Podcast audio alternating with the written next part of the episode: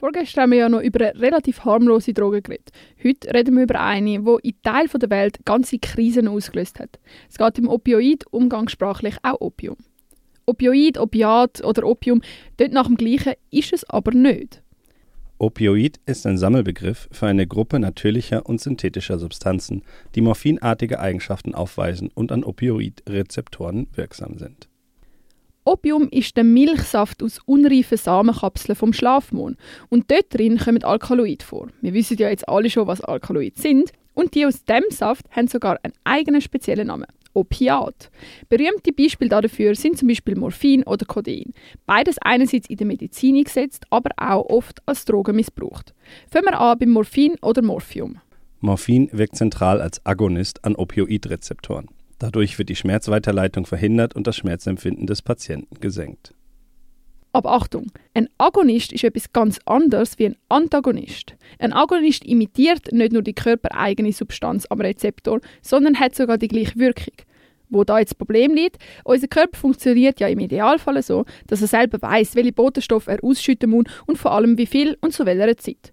Wenn man jetzt aber von extern etwas einnimmt, wo das imitiert, reagiert der Rezeptor aufs Mal außerplanmäßig. Das kann natürlich auch gefährlich werden. Die Medizin hat sich unter anderem das Opiat zu Nutzen gemacht, zum Beispiel bei der Schmerzbekämpfung. Vielleicht hast du selber oder ein Bekannte äh, schon mal eine Operation gehabt und ist nachher ganz komisch drauf gewesen, wie heim. Das kann daran liegen, dass Morphium verabreicht worden ist zur Schmerzlinderung. Die Opioidrezeptoren sind nämlich unter anderem für das eigentlich zuständig, die Schmerzlinderung. Und wenn das der Körper eben selber nicht will oder kann machen, hilft man mit sogenannten Analgetiken weiter. Das ist aber nicht ungefährlich, weil die Opioidrezeptoren eben nicht nur Schmerz unempfindlich machen, sondern auch eine sogenannte Atemdepression können auslösen. Atemdepression, das heißt so viel wie, dass die Atmung abflacht oder abgesetzt wird. Sie ist direkt proportional zur analgetischen Potenz des Opioids. Bei ganz hohen Dosen kann es auch zum Atemstillstand kommen. Der Körper versucht natürlich, trotz unzureichender Atmung genug Sauerstoff im Körper zu verteilen und erweitert deshalb Blutgefäße. Kann man sich ein vorstellen wie eine Ausbauung von einem Strössli zu einer mehrspurigen Straße. Bei der mehrspurigen Straße kommt schneller mehr als Ziel. Aber dadurch kann es auch mehr Stau geben und Gewurstel. Im Körper äußert sich das mit einer Steigerung vom Hirndruck. Ebenfalls eine Gefahr beim Morphium, es bildet sich sehr, sehr schnell eine Toleranz sowie eine Abhängigkeit. Der Stefan Kräbühl, ein Pharmakolog, sagt gegenüber einer SRF-Pulssendung vom 1.2.21. Wir gehen davon aus, dass wenn der ununterbrochen das Opioid zu sich nimmt, dass es etwa Wochen geht, bis der Abhängigkeit entwickelt. Das ist eine körperliche Abhängigkeit. Das heißt, wenn man würde, äh, schnell stoppen bekommt ihr äh, Schmerzen wieder und hat den Drang, das wieder zu nehmen. Und dann gibt es auch bestimmte Personen, die äh, körperliche Unruhe psychische Abhängigkeit entwickeln. Das ist eine Suchtentwicklung. Das ist etwas anderes. Die haben Risikofaktoren für das zu machen, aber es ist schwerwiegend. Die sind auch sehr schwer wieder davon wegzubringen.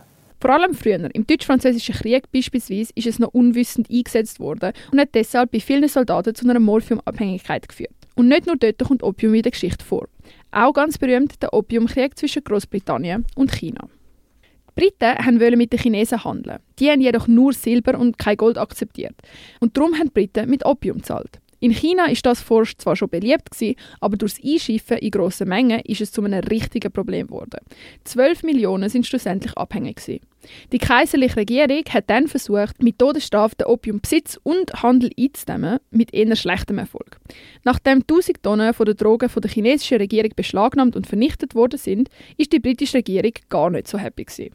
Das hat dann im Opiumkrieg geendet. Alles wegen dem Handel und dem Profit. Die Briten sind natürlich viel besser bewaffnet und ausgerüstet als ein sehr unfairer Kampf. Sie haben immer mehr Städte erobert, es ist zu mehreren Schlachten gekommen, bis dann beide Parteien den Vertrag von Nanking unterzeichnet haben. Somit ist der erste Opiumkrieg beendet. Unter anderem ist Hongkong im Besitz von Großbritannien übergegangen in diesem Vertrag. Alles in allem ist nicht nur der, sondern auch der Vertrag nach dem Zweiten Opiumkrieg sehr, sehr ungleich verteilt gewesen. China musste geben, die Briten haben genommen.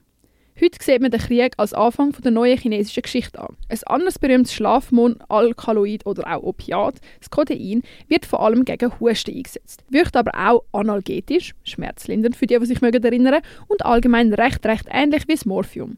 Eine Zeit lang ist es als Ersatzdroge für Opiatabhängige genutzt worden. Heute wird es aber selber auch häufig missbraucht als Rauschmittel. Auch Codein macht abhängig und kann sogar zu Psychose führen. Was man auch häufig hört, Lean. Das ist eine Mischung aus meistens kodeinhaltigem Hustensaft, Limonade und Bonbons. Da wird meistens Sprite genommen. Dort wirkt nicht nur das Kodein, sondern auch ein anderer Stoff noch sedierend. Risiken sind da halt auch die Atemdepression und Abhängigkeit. Codein kommt vor allem in der Musik oft vor. In der Rap-Szene gehören Lean und Codein fast schon dazu.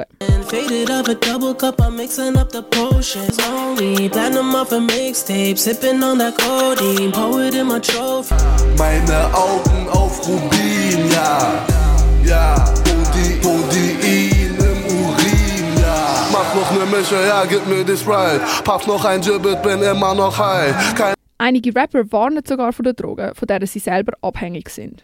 Man sieht, das ist ein riesiges Thema mit diesen Opioiden. Und das ist noch nicht fertig. Weil alles, was die Natur kann, kann das Labor fast noch viel stärker und gefährlicher. Welche Substanzen die USA ihre Opioidkrise gebracht haben und über was gerappt wird, wenn Tilidin im Song vorkommt, schauen wir ein anderes Mal an.